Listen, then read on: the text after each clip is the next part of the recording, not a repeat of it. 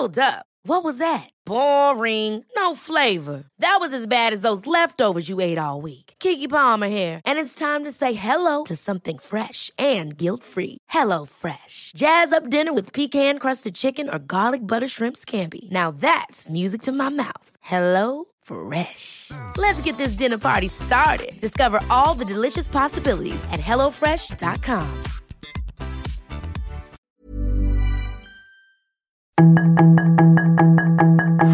Tarde a tarde, lo que necesitas saber de forma ligera con un tono accesible. Solórzano, el referente informativo.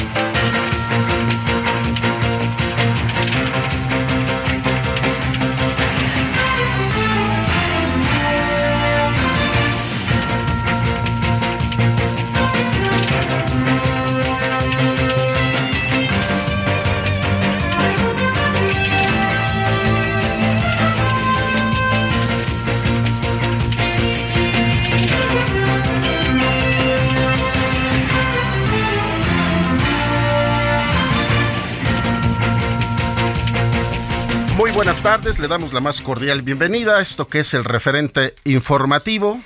A nombre del titular de este espacio, Javier Solórzano, le da la más cordial bienvenida a Román García. Javier Solórzano se encuentra regresando de un viaje que realizó para hacer un trabajo periodístico. Desafortunadamente fue de los afectados por los vuelos, múltiples vuelos cancelados desde el pasado sábado, domingo y al día de hoy por la actividad del, pop, del, del volcán Popocatépetl allá en Puebla. Él ya estará con nosotros en el noticiero de El Referente de la Noche a las 9 de la noche por el canal 8.1 del Heraldo Televisión. Esta tarde le hemos preparado algunos temas que suponemos son de interés para usted. Saludamos a todos los que nos escuchan a lo largo y ancho de la República Mexicana, desde nuestra cabina de transmisión aquí en la Ciudad de México por el 98.5 de FM. A quienes nos escuchan a través de nuestras redes sociales también les damos un cordial saludo por Twitter en arroba heraldo de México y arroba heraldo radio guion bajo. Por Facebook, quienes nos sigan a través del Heraldo de México.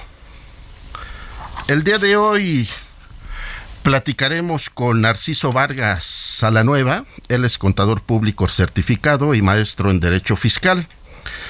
El fin de semana se presentó una situación que una parte de la unidad ferroviaria de Ferrosur, de Grupo México, fue incautada por militares de la Secretaría de la Defensa Nacional, de la Sedena, el viernes pasado, haciendo que las acciones de la compañía cayeran estrepitosamente, luego de que se presentara una caída del 1.75% al cierre de sus operaciones del pasado viernes. El decreto del presidente López Obrador señala que la compañía podría abrir un proceso legal ante tribunales bajo la ley de expropiación con el único objeto de contravenir el monto de la indemnización. De esto platicaremos con el maestro Narciso Vargas Salanueva. Ya le daremos el detalle de la información. De igual manera tendremos al profesor Israel Reyes, él es experto en seguridad cibernética y seguridad nacional.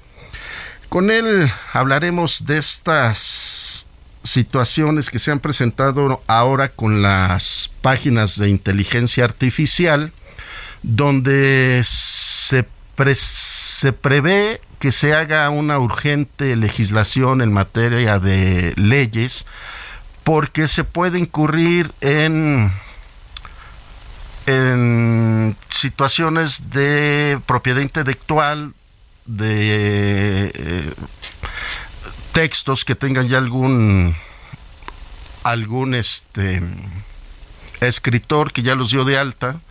Entonces ahí platicaremos esta urgente necesidad de que se implementen acciones legales para las páginas y el uso y el uso de la inteligencia artificial. Y finalmente como todos los lunes estará nuestro compañero Edgar Valero. Hablaremos de la final del fútbol mexicano.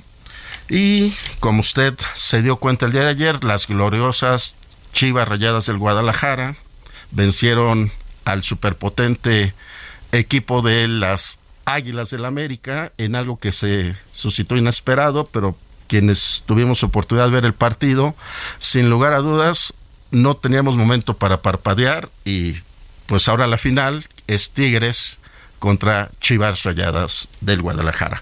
Son las 5 de la tarde con 6 minutos. Esto es el referente informativo. A nombre del titular de este espacio, Javier Solórzano, le invitamos a que escuche el siguiente resumen informativo. La información de último momento en el referente informativo. Por mayoría de seis votos, el Pleno de la Suprema Corte de Justicia de la Nación determinó invalidar en su totalidad el decreto que blindaba la información de las obras y proyectos del gobierno clasificadas como interés público y seguridad nacional. El presidente Andrés Manuel López Obrador aseguró que la ocupación temporal de un tramo de la vía de Ferrosur, propiedad de Grupo México, es legal y constitucional. Además, descartó que se trate de una afrenta contra Germán Larrea, dueño del conglomerado, por lo que podría alcanzarse un acuerdo. La llegada de migrantes extranjeros a la frontera norte de México ha disminuido en más del 50%, pues no son ni 4.000 personas las que arriban a diferencia de las 11.000 que estuvieron llegando por día entre el 10 y 16 de mayo. Así lo señaló el subsecretario para América del Norte de la Secretaría de Relaciones Exteriores, Roberto Velasco. El New York Times reveló que el subsecretario de Derechos Humanos de la Secretaría de Gobernación, Alejandro Encinas, habría sido víctima de espionaje con el programa Pegasus, mientras investigaba presuntos abusos por parte de las Fuerzas Armadas. De acuerdo con una investigación del diario estadounidense publicada este día, este sería el primer caso de ciberespionaje hacia un miembro cercano al presidente Andrés Manuel López Obrador, siendo vigilado por el sistema Pegasus en más de una década de uso de la herramienta de espionaje en el país. Una comisión del Congreso de la República de Perú aprobó declarar al presidente Andrés Manuel López Obrador como persona non grata. Esto ante críticas al gobierno de Dina Boluarte y a los legisladores del país andino por tener preso a Pedro Castillo, así como por autorizar el arribo de 700 soldados de Estados Unidos al país. Los sobrecargos y pilotos de Volaris informaron que ante las malas condiciones laborales que tienen desde hace varios años, han hecho un emplazamiento a huelga para el próximo 2 de junio del presente año. De acuerdo con información del Senapred, a un día de cambiar el semáforo de alerta volcánica a amarillo fase 3 por aumento de actividad del Popocatépetl, ya suma 1.389 minutos de tremor en las últimas 24 horas. El Centro Nacional de Prevención de Desastres informó que en las últimas 24 horas de monitoreo del Popocatépetl se detectaron 5 exhalaciones acompañadas de vapor de agua, gases volcánicos y ceniza. Sus comentarios y opiniones son muy importantes. Escribe a Javier Solórzano en el WhatsApp 5574 50 26. Solórzano, el referente informativo.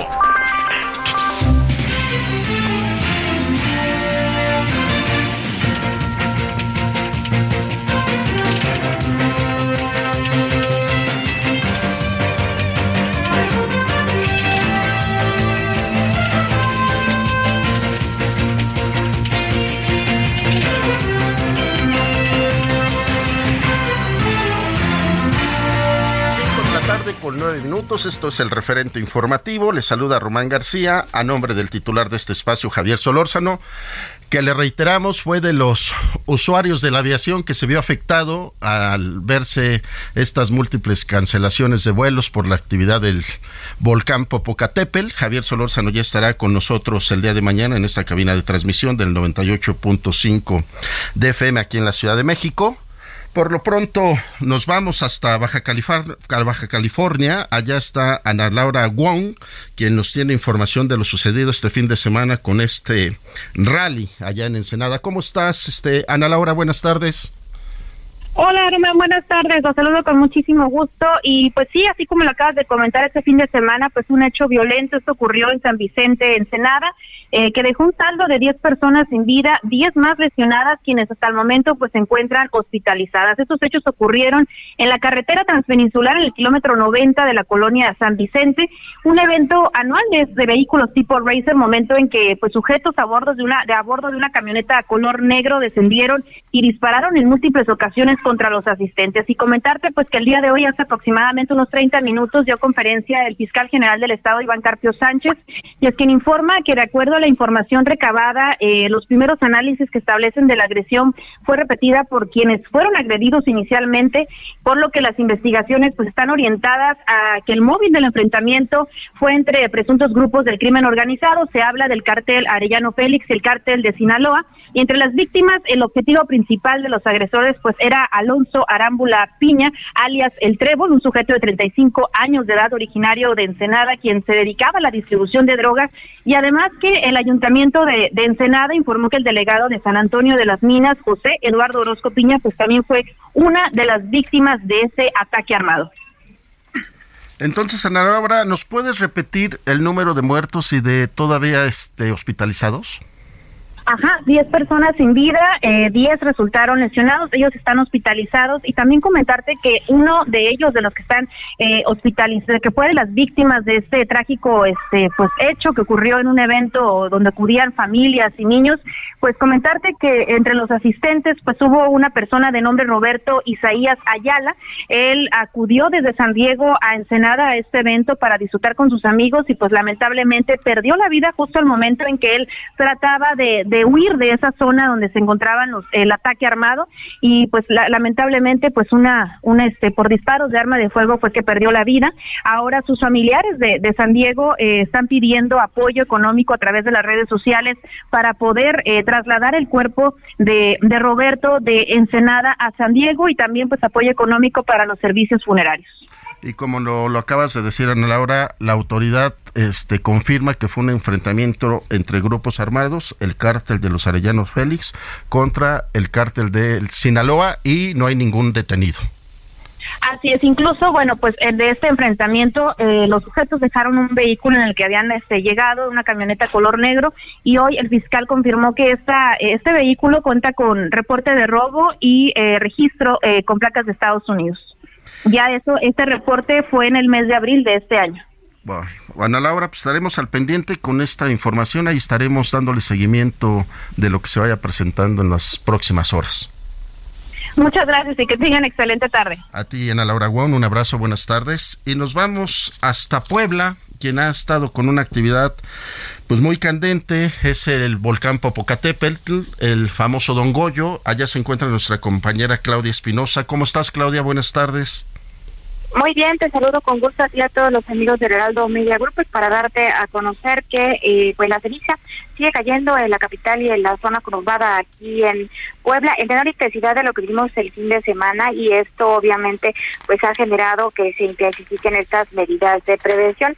Hace unos minutos y tras el recorrido que siguiera las rutas de evacuación 1 y 2 en la zona de Chalicintla y también de San Nicolás de los Ranchos, el gobernador del estado Sergio Salomón Céspedes ha determinado que también se van a suspender los juegos de béisbol en tanto no disminuya la actividad volcánica, es decir, las actividades pues se están midiendo conforme viene la realización de estas, no habrá, están cerrados los parques también, se ha pedido a la gente que no realice actividades al aire libre y bueno, recordar nada más que desde este lunes y hasta un tiempo no definido, pues todas las instituciones educativas de todos los niveles de 40 comunidades están ya a nivel de clases de distancia. Se ha establecido detrás este recorrido que mañana, si las condiciones meteorológicas lo permiten, podría estarse realizando un sobrevuelo a la zona del cráter del volcán Popocatépetl, porque de acuerdo con las predicciones que tienen eh, pues los integrantes de Senapred, podría estarse integrando un domo y esto podría generar eh, material magmático que debería ser expulsado a una mediana intensidad. Se está intentando, se iba a hacer hoy, no se pudo porque pues ha estado nublado y, las, y el, pues el volcán ha estado de todas formas realizando varias expulsiones de ceniza, una alrededor de las ocho y media, otra alrededor alrededor de las 2.30 de la tarde y esto ha imposibilitado la visibilidad. Las comunidades cercanas pues se mantienen todavía ahí, en esa zona, se tienen ya preparados los albergues, no hay una orden de evacuación porque el amarillo fase 3 no lo estipula, pero bueno, se mantiene la vigilancia permanente en cualquier momento para tomar decisiones que se requieran debido a la actividad volcánica. Es lo que te tengo para informar. Ayer también pues cayó una eh, tormenta eléctrica y esto ocasionó que toda la ceniza se convirtiera pues en una especie de lodo en toda esta zona de Puebla. Eh, Claudia Espinosa, hasta donde entiendo en la conferencia de prensa que se dio eh, la tarde de hoy, el gobernador anuncia que se tiene todo bajo control, que toda la logística y el protocolo por si se presentara el semáforo rojo estarían en la acción de de operar rápidamente para desalojar a los pobladores que están en las las, las comunidades más cercanas al volcán.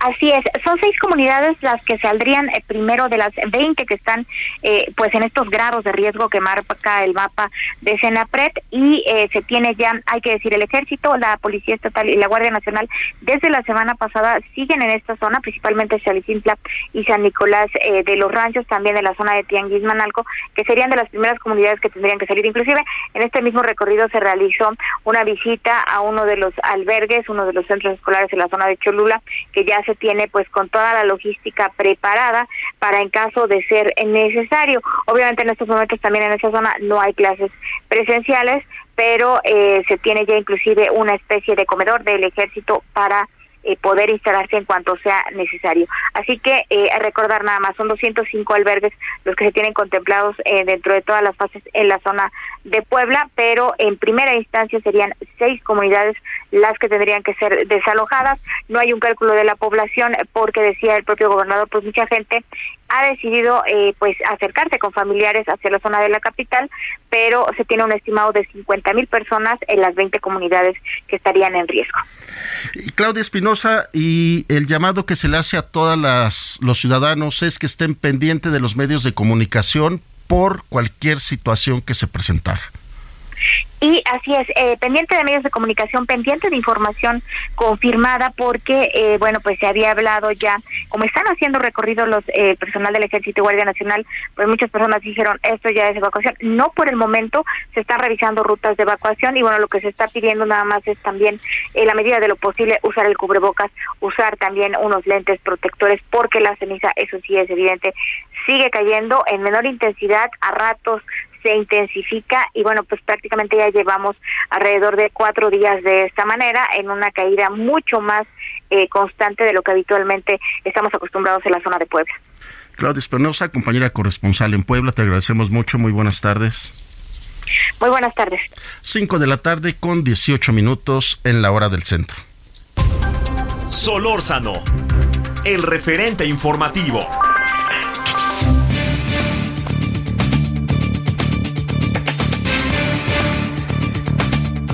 5 de la tarde con 18 minutos. Esto es el referente informativo y a nombre del titular de este espacio, Javier Solórzano, le damos la cordial bienvenida a Narciso Vargas Salanueva. Él es contador público certificado y maestro en Derecho Fiscal. ¿Cómo está, contador? Buenas tardes. Mi estimado Román, buenas tardes. Con el gusto de saludarte a ti y a toda la gente que te escucha por este medio. Muchas gracias, contador. Pues el viernes ya dábamos parte de la información que una parte de una unidad ferroviaria de Ferrosur, de Grupo México, fue incautada por militares de la Secretaría de la Defensa Nacional, haciendo que las acciones de la compañía cayeran estrepitosamente en la Bolsa Mexicana de Valores. Eh, contador, te pregunto, ¿cómo afectará a los ingresos federales este decretazo? ¿Y cómo afectará las indemnizaciones para Grupo México? Claro que sí, Román. Bueno, mira, primero hay que analizar bien lo que está ocurriendo, porque lo que se publica en el diario oficial eh, no, no es precisamente eh, lo que acabas de mencionar. Digo, así, así se tomó, desde luego, desde todos los medios como una expropiación a Grupo México de tres tramos de la línea ferroviaria, pero lo que se publica en el diario oficial es una llamada utilidad pública para conservar la prestación del servicio público de transporte ferroviario en estos tres tramos. Y hay que recordar que el secretario de, de Gobernación, Adán Augusto, salió a, declarar, a declarar que no se estaba expropiando nada y que incluso menciona hay una conversación con Grupo México antes de que se haga la publicación porque lo que ellos presumen es que se está tratando únicamente de ocupar las instalaciones de una manera temporal, aunque también es cierto, no se maneja cuál es esa temporalidad en la que la Secretaría de Marina va a hacerse cargo de la seguridad de estos tramos. Hay que recordar que este proyecto es uno de los más grandes que tiene que ver con el corredor interoceánico del istmo de Guantepec y que para este gobierno tiene un punto muy particular, es una de las obras importantes que encabeza eh, el, actual gobierno, pero no se habla propiamente de, que se esté expropiando. Sin embargo, en la práctica pareciera que sí, toda vez que el gobierno, a través de, la Sedena, toma eh, el control de las operaciones, pero se habla únicamente de seguridad. Si hubiera tal expropiación, Román, desde luego que tendría que haber, como bien lo puntualizaste, una indemnización, porque es una facultad del gobierno expropiar cuando los intereses de la nación así lo requieren, pero tiene que pagar por esos bienes que expropia. Entonces, Narciso Vargas, lo que estoy entendiendo es, sigue operando Grupo México con su personal y haciendo sus actividades y el ejército solamente está entrando en una situación de resguardo en materia de seguridad. Sí, fíjate que incluso este a, través de Germán Larrea se hizo un comunicado donde él dice que van a seguir prestando el servicio de manera normal a todos sus clientes.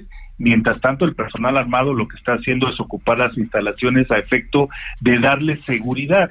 Pero bueno, te repito, una cosa es lo que vemos en el documento que se publica en el diario oficial, el discurso oficial vaya, y sin embargo en la práctica pues lo que todo el mundo percibimos es que hay una toma de las instalaciones, una toma de la propiedad porque además se la pasan a este otro grupo de transportistas que maneja el gobierno federal y, y bueno pues tan es así que lo dijiste de manera muy puntual las acciones cayeron 4.25% durante el mismo viernes, ¿eh?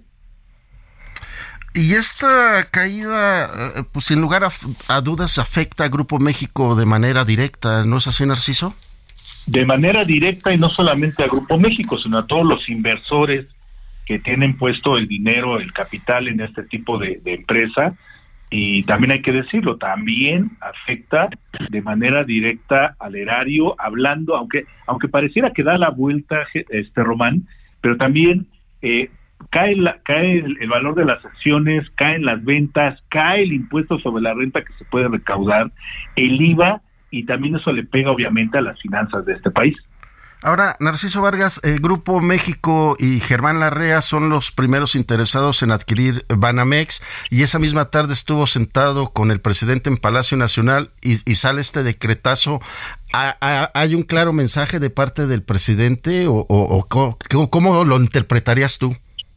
Mira, eh, dicen que hay coincidencias en este tipo de situaciones, ¿no? Sobre todo donde estamos viendo que se están manejando dos eh, situaciones tan interesantes como es la adquisición de Citibanamex y por otro lado vemos esta situación. Mira, sin el ánimo de nada y con lo poquito que yo logro visualizar, me parece que sí hay obviamente una negociación en este sentido y seguramente en muy poco tiempo veremos que se concrete quizá la compra por parte de Germán Larrea eh, y lo que vemos acá en, el tramo ferroviario, pues es quizá, quizá, solo lo digo así, la parte que el gobierno gana eh, por tener el control de todo este eh, este corredor que tiene que ver con las vías ferroviarias y que además se presume que va a ser un complemento del canal de Panamá. Ya. Narciso Vargas, a la nueva, contador público certificado y maestro en Derecho Fiscal. Gracias por haber estado con nosotros esta tarde. Eh, Román, el agradecido soy yo. Te deseo una excelente tarde. Muchas gracias. Buenas tardes. 5 de la tarde, casi 25 minutos. Vamos a hacer una pausa comercial en esto que es el referente informativo. Le reiteramos, Javier Solórzano fue de los afectados en los cambios y cancelaciones de las aerolíneas por la actividad del volcán Popocatépetl, pero el día de mañana ya estará aquí con usted y con nosotros en esta cabina del 98.5 de FM en la Ciudad de México. El referente informativo regresa luego de una pausa.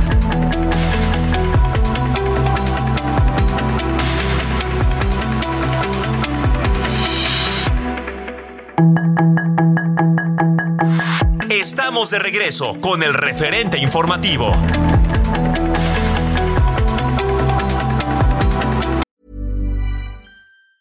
Hey, it's Danny Pellegrino from Everything Iconic.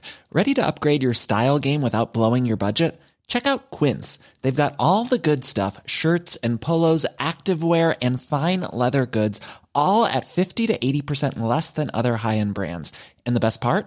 They're all about safe, ethical, and responsible manufacturing. Get that luxury vibe without the luxury price tag. Hit up quince.com slash upgrade for free shipping and 365 day returns on your next order. That's quince.com slash upgrade.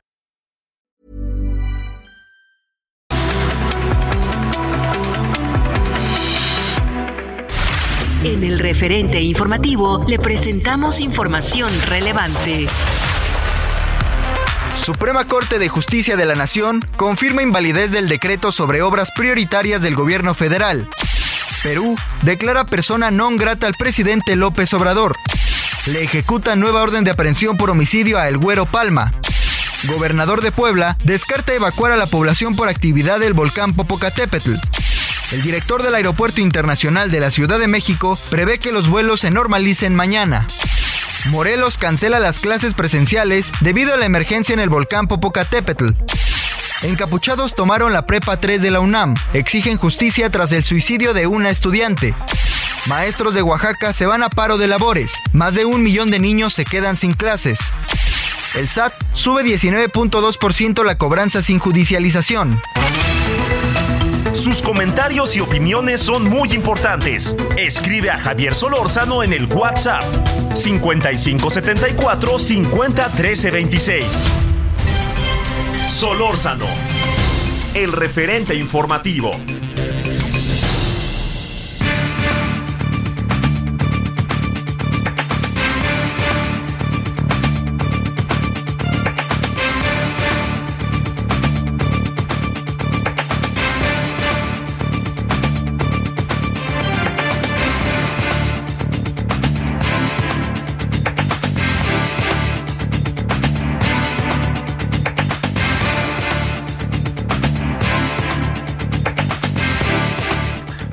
La tarde con 32 minutos. Esto es el referente informativo y a nombre del titular de este espacio, Javier Solórzano, le doy la más cordial bienvenida al profesor Israel Reyes. Él es experto en seguridad cibernética y seguridad nacional. Hola Israel, ¿cómo estás? Muy buen día. Muy buenos días, Román. Es un gusto estar contigo y con toda la audiencia de nuestro buen amigo, a quien admiramos, Javier Solórzano. Te mando saludos desde Nueva Zelanda. Oye, Israel, ya ni te quiero preguntar cómo van esas noches con la llegada de tu bebé. Oh, well, ahí necesito artificial intelligence y necesitamos hacer una carriola autónoma porque, porque se requiere. Exactamente, pues un abrazo Israel desde acá, desde esta Ciudad de México. Israel, pues mira, eh, hemos visto en estos días que se ve una urgente necesidad de regular a las páginas de inteligencia artificial por el tema de los derechos de autor, de la propiedad intelectual, y por eso te hemos preguntado para que tú nos abras los ojos en esta materia, qué es lo que puede suceder, qué es hasta dónde se puede llegar con la inteligencia artificial en el tema de propiedad intelectual.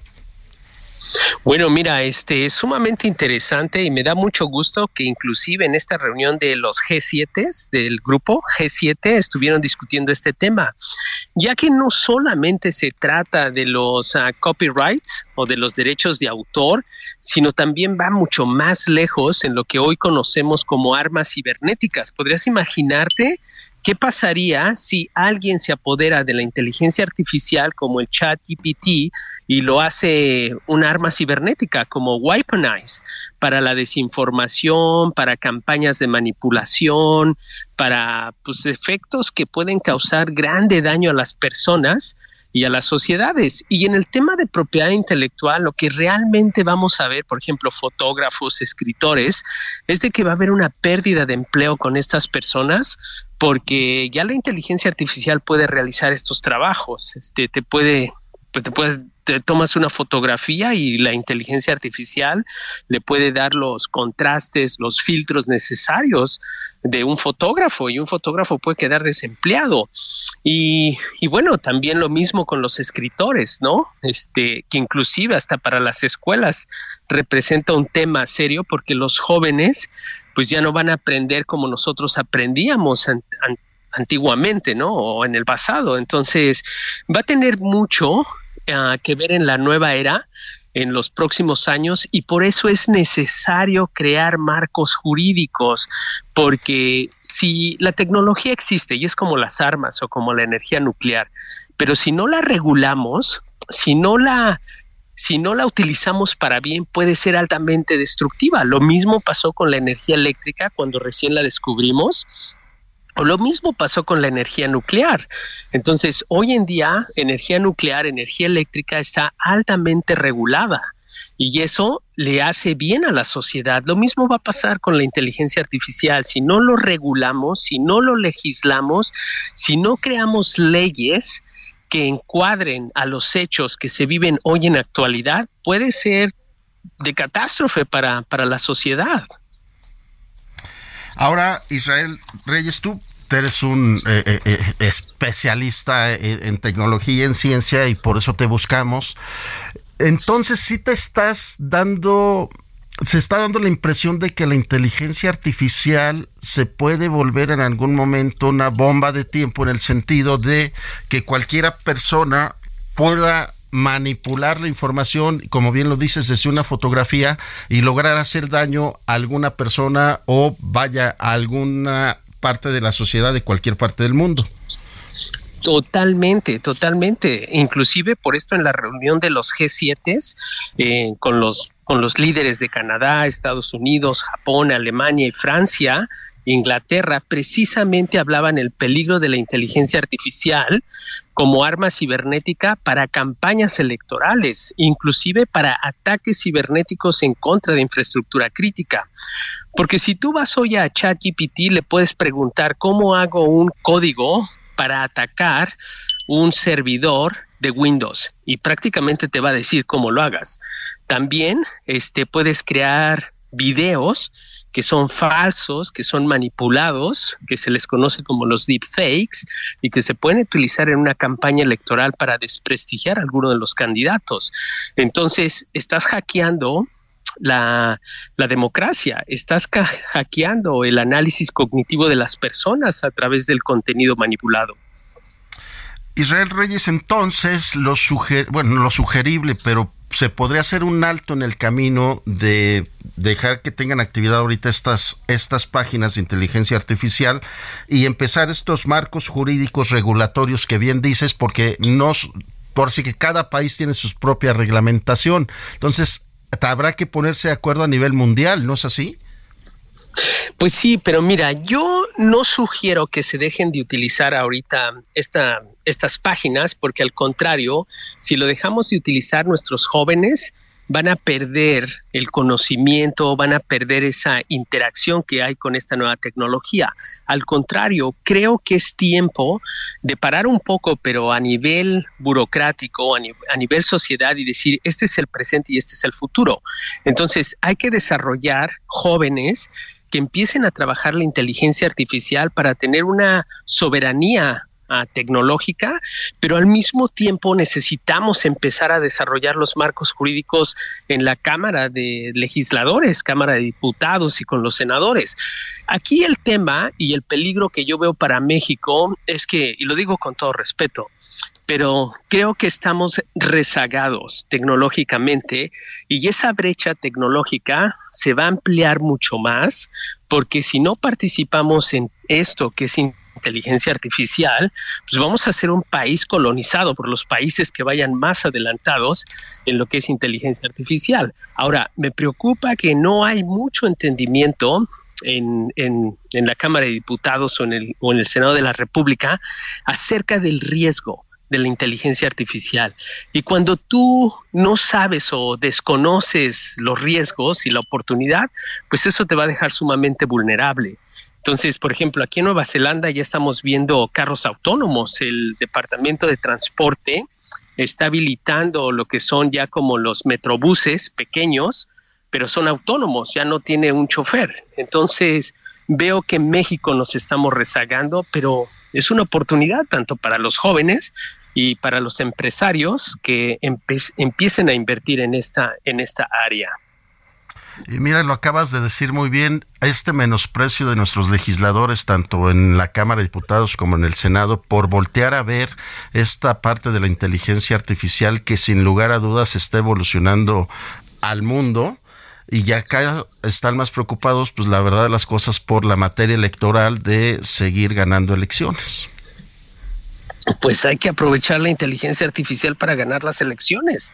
Este, y hay que encontrar lo que es el common ground para todos pero, pero sí me preocupa México como mexicano en el exterior y eh, viendo los desarrollos que hay en Inglaterra, en Australia, en Nueva Zelanda, me preocupa que México está perdiendo oportunidad, me preocupa que no hay entendimiento o hay un desconocimiento de los beneficios, pero también de los riesgos y de los peligros de la inteligencia artificial.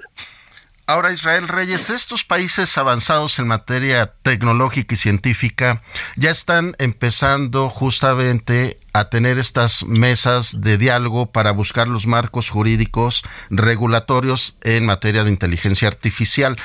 Pero son procesos que están iniciando y, va a venir un, vaya un largo tiempo, un mediano tiempo para que se pueda llegar a a estos marcos jurídicos. Este Israel, ¿tú cómo, cómo lo ves?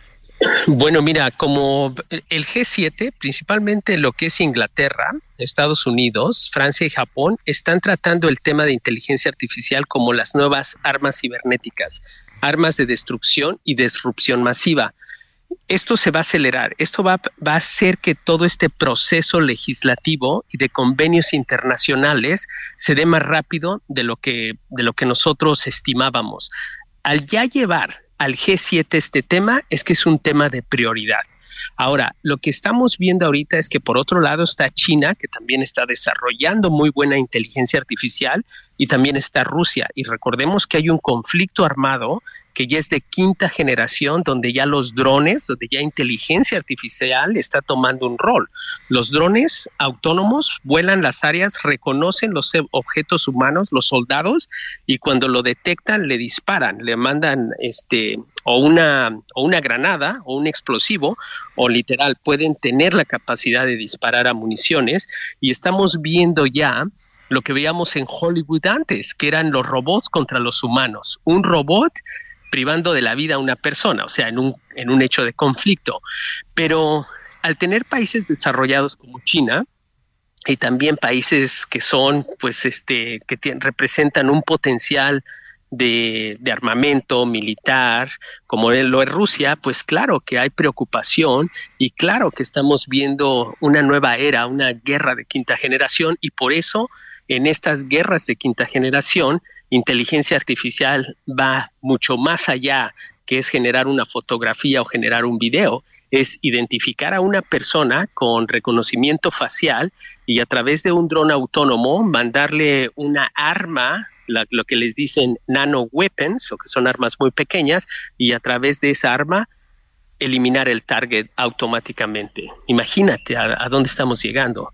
Entonces tenemos que legislarlo, porque si estas herramientas, estas armas, terminan en las manos equivocadas, podrías tú imaginarte pues que estaríamos en un, en un lugar muy, muy caótico, ¿no? Que la tecnología en vez de ayudarnos nos estaría perjudicando y no es lo que queremos. Por eso la protección de los datos biométricos, por eso este, en algunos países no se pueden utilizar cámaras con, con reconocimiento facial porque quieren, quieren prevenir, pues que efectivamente que algún día un alguien pueda desarrollar, que ya se desarrolló estas armas autónomas nano weapons, por cyber weapons. Israel Reyes, así como nos lo describes, eh, uno se remonta cuando vea las películas estas de acción, ¿no? Que decías, pero ¿cómo es posible que pasó eso? Ah, es que es la ficción, es la ficción. Hoy lo vemos y decimos, ¿qué es eso? Es la inteligencia artificial, una realidad. Efectivamente, como bien lo dijiste, Román, hoy en día la realidad supera a la ficción. Y eso es gracias a la inteligencia artificial. Profesor Israel Reyes, experto en seguridad cibernética y seguridad nacional, te agradecemos mucho que hayas estado con nosotros esta tarde aquí en el referente. Un gusto para toda tu audiencia y bueno, que la audiencia me siga ahí en Twitter como Israel Reyes Gómez y los que tengan interés en desarrollar inteligencia artificial para una buena causa, para algo bueno de la humanidad como es el tema médico, el tema de transporte, pues cuentan conmigo. Ahí pueden seguirme en mis redes sociales y pongo mucha información al respecto. Muchísimas gracias, Román. No, por favor, Israel, si nos repites otra vez tus redes sociales. Mi red social es arroba Israel G Reyes o búsquenme en Twitter como Israel Reyes Gómez y ahí me van a encontrar. Profesor Israel Reyes, muchas gracias, un fuerte abrazo. Saludos afectuosos. 5 de la tarde con 45 minutos. Solórzano, el referente informativo.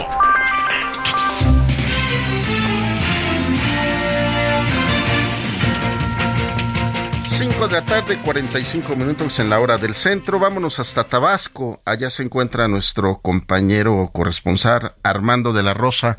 ¿Qué pasó con este estudiante, Armando? Buenas tardes. Así es, Román, muy buenas tardes, te saludo con mucho gusto desde la ciudad de Villahermosa, Tabasco, y efectivamente, pues un polémico caso que tiene consternada a la ciudadanía en la capital tabasqueña, y es que, pues bueno, pues este, eh, minutos después de las 7 de la mañana, los vecinos precisamente de este parque muy icónico aquí en Villahermosa, el Parque La Pólvora, reportaron la presencia de un cadáver colgado de un árbol precisamente adentro del parque, por lo que llegaron los policías estatales, llegó el personal de la Fiscalía General del Estado, y a los pocos minutos de esta misma mañana, pues trascendió que había sido un estudiante de la prepa técnica número 9 de aquí de la ciudad de Villahermosa, un jovencito de 13 años de edad. Algunos comerciantes de la zona eh, reportaron que pues el jovencito ingresó por cuenta propia al parque junto con sus cosas para estudiar y luego lo encontraron colgado. De hecho, fueron los propios deportistas quienes eh, encontraron precisamente al joven y eh, llamaron a los paramédicos de la Cruz Roja Mexicana para que le dieran los primeros auxilios, pero lamentablemente el joven ya había fallecido. La noticia pues también está causando revuelo, ya que en los alrededores de este parque pues no solamente está esta escuela secundaria técnica, sino que hay más escuelas, ¿no? Entonces fue muy polémico y la familia del joven pues manifestó que no conocen los motivos por los cuales eh, se habría quitado la vida, ya que era un estudiante que llevaba buenas calificaciones, era hijo único, estaba a punto de cumplir 14 años y no había sido, no había reportado violencia en la escuela, incluso una tía habló con los periodistas y dijo que pues no había sido este eh, precisamente golpeado en su casa, que no había datos de maltrato, entonces desconocen qué llevó a este joven a quitarse la vida eh, precisamente al interior de un parque público en una zona de escuelas aquí en la ciudad de Villahermosa y hasta el momento las autoridades pues no han emitido ningún posicionamiento al respecto sobre los motivos de este suicidio. Este es el reporte. Y es que Armando de la Rosa, el otro día estaba yo ahí, ya sabes, buscando información y leía que después de la pandemia el número de suicidios, sobre todo en jóvenes, se había incrementado porque les había pegado mucho esto de de estar encerrados en, en, casa y la poca convivencia con los compañeros en las, en las escuelas. No sé si esto pudiera ser un caso de este joven estudiante de 13 años. Sí, pues es lo que están investigando las autoridades, como te decía, todavía está muy eh, muy, hay muy hay muy poca información sobre los motivos eh, que llevaron precisamente a este joven a el suicidio, pero pues bueno, pues es también un tema muy polémico porque pues así como tú lo mencionas, efectivamente eh, Tabasco también ha sido de los estados que ha sido severamente afectado precisamente por el tema del suicidio y es que eh, un dato curioso que hay que mencionar, en los años 90 Tabasco fue uno de los estados con mayor suicidio, con mayor tasa de suicidios a nivel nacional. Esta etapa creo que ya el estado de Tabasco ya la estaba superando y ya era como que algo que era un estigma para Tabasco el por qué la gente se suicidaba en los años 90 aquí en Tabasco se empezó a superar, pero ahora ahora precisamente este este problema de los suicidios vuelve a golpear a la entidad y pues mucha gente que vive en este estado pues le trae los recuerdos de aquella época donde había hasta cuatro suicidios al día en la capital tabasqueña. Entonces, eh, para ellos es un tema, para la gente de aquí de Tabasco es un tema muy polémico, tanto por el tema de lo que dejó la pandemia como por el recuerdo de los años 90, que pues teníamos este problema aquí en la entidad. Pues vamos a estar muy al pendiente de estos temas. Este Armando de la Rosa, compañero corresponsal allá en Tabasco. Un saludo cordial desde aquí, desde la Ciudad de México. Gracias, Román, y seguimos al pendiente con la información. Estamos pendientes. 5 de la tarde con 49 minutos en la hora del centro. Solórzano, el referente informativo. Los deportes con Edgar Valero, porque el deporte en serio es cosa de expertos. Y como dijera mi querido Daniel Padilla, ya está listo el maestro Valero. Mi querido Edgar Valero, ¿cómo estás? Mi queridísimo Román García Navarro, ¿cómo estás? Quiero saludarte. Pues, ¿Cómo, están amigos del Oye, referente? ¿cómo voy a estar? 3-1 nada más. No caben, este, me- entiendo que tuvieron que sacar la, el escritorio y los micrófonos afuera porque no cabías en la cabina, ¿verdad? Es que como vengo de vacaciones comí de más. Pues mira, mi querido Román, es justicia divina. Y en este programa lo dijimos no en la semana 18, no en la 17, pues, no en la 10, no en la eh, 5, lo dijimos al principio de la temporada que había que darle el beneficio de la duda y esperar el trabajo de Fernando Hierro y de eh, Paunovic, el técnico de las Chivas, para ver si funcionaba eh, de alguna manera este, eh, pues este proceso en el que a Mauri Vergara les dio el control absoluto del equipo. Y, y fíjate la cantidad de casualidades que se están dando. Eh, Esto no lo, esto no lo investigué yo, esto me hizo favor Carlos Horta, nuestro jefe de información deportiva, eh, de, de pasármelo. Eh, Chivas eh, calificó en el cuarto lugar eh, general en el clausura 2017. Eso mismo sucedió ahora. Su primer rival fue el Atlas, a quien dejó fuera gracias a la, mejor posición en la tabla, y esto se acaba de repetir en este torneo. Tenía un director técnico extranjero, Matías Almeida, ahora es eh, Belko Paunovic. Y, bueno, pues está ahora una serie de conquistar el título 13 para las Chivas. Hay que recordar que Chivas levantó el título 12 un 28 de mayo del 2017 en el Estadio Akron, misma fecha y mismo estadio en el que se va a jugar la final del Clausura 2023. Así que si crees en las casualidades, mi querido Román, y los aficionados, los aficionados de las Chivas también, pues estas son todas las casualidades que se han dado en el camino de las Chivas para tratar de convertirse nuevamente en campeones del fútbol mexicano. Nos dijeran los clásicos, eres brujo, mi querido Valero, y si siguen las casualidades, yo sí quisiera que se repitieran, ¿eh? Pues mira, le viene bien al fútbol mexicano, que a las Chivas le vaya bien, que a, que a Cruz Azul, que a la América, que a Pumas le vaya bien, lo que hace es calentar los torneos. Eh, ciertamente me parece que fue un exceso el asunto de que Fernando Ortiz renunciara a la dirección técnica de la América, porque tuvo tres temporadas estupendas al frente del equipo, tres semifinales, eh, se hacen juicios muy ligeros, que si tenía que haber alineado un jugador, que si tenía que haber hecho otro, que si tenía que haber cambiado. La realidad es que los directores técnicos son los que toman las decisiones y pueden acertar o pueden equivocarse. Y si Ortiz se equivocó y eso le costó la derrota ante el equipo de Guadalajara, bueno, pues son cosas del deporte, pero alguien tiene que decidir, son eh, decisiones que se tienen que tomar en el momento y los cambios que haya hecho Fernando Ortiz los hizo seguramente, Román, amigos del auditorio, con la intención de ganar, no lo hizo con la intención de que un defensa central venido de la nada, un jovencito que apenas está acabando de acomodar con la camiseta de las Chivas, sí, que, que es eh, este Orozco Chiquete, al que ignorantemente muchos colegas le dicen el chiquete. No, no es el chiquete. Se llama o se apellida Orozco Chiquete. Eh, no es un apodo, es su, su, apellido materno. Y bueno, pues hizo el gol que ha puesto a las Chivas en la disputa del título del fútbol mexicano. El que se equivocó más feo, ese sí, fue Bucetich, quien trató de defender la ventaja de Rayados teniendo un equipo de una gran prosapia, de un gran empaque, de un gran empuje, que fue líder toda la temporada eh, en el fútbol mexicano y que lamentablemente, pues eh, en una reacción extraordinaria del equipo de Tigres, están metidos ya en la, en la gran final, Román. Recordando que también aquí platicamos que Robert Dante Siboldi era quien creíamos que tenía que haber sido contratado por el equipo de Cruz Azul y no el fantasma de lo que alguna vez fue el Tuca Ferretti, que no consiguió absolutamente nada con el equipo de la máquina celeste. Ahora, Edgar, esto de Fernando Ortiz, ¿será, ¿fue una decisión propia o crees que lo hayan empujado desde la directiva? Es, es una decisión propia pero me parece que la directiva tenía que haber hablado con él, insistirle en que se quedara, porque ha hecho un gran trabajo. Y repetiré lo que ya, he dicho en varias ocasiones aquí en el programa. Todos los equipos, salvo uno, terminan su temporada con una derrota. ¿no? O sea, solamente el campeón es el que termina eh, siendo campeón y yéndose con el título con una victoria. Los demás siempre terminan con una derrota. Y el América, bueno, pues lamentablemente termina otra temporada así, pero ha hecho un gran trabajo Ortiz y seguramente le va a ir muy bien en donde quiera que lo contraten en el cercano futuro, mi querido Román. Mi querido Valero, nos saludamos y nos vemos esta noche en el referente televisión. Claro que sí, gracias, gracias Román. Un saludo amigos del auditorio, buenas tardes. Un abrazo a nombre de nuestro productor Daniel Padilla, en los controles técnicos Alex Muñoz, en la parte de la ingeniería Gustavo Martínez. Se despide de ustedes Román García, los esperamos el día de mañana en esto que es el referente informativo con Javier Solórzano. Hasta aquí Solórzano, el referente informativo.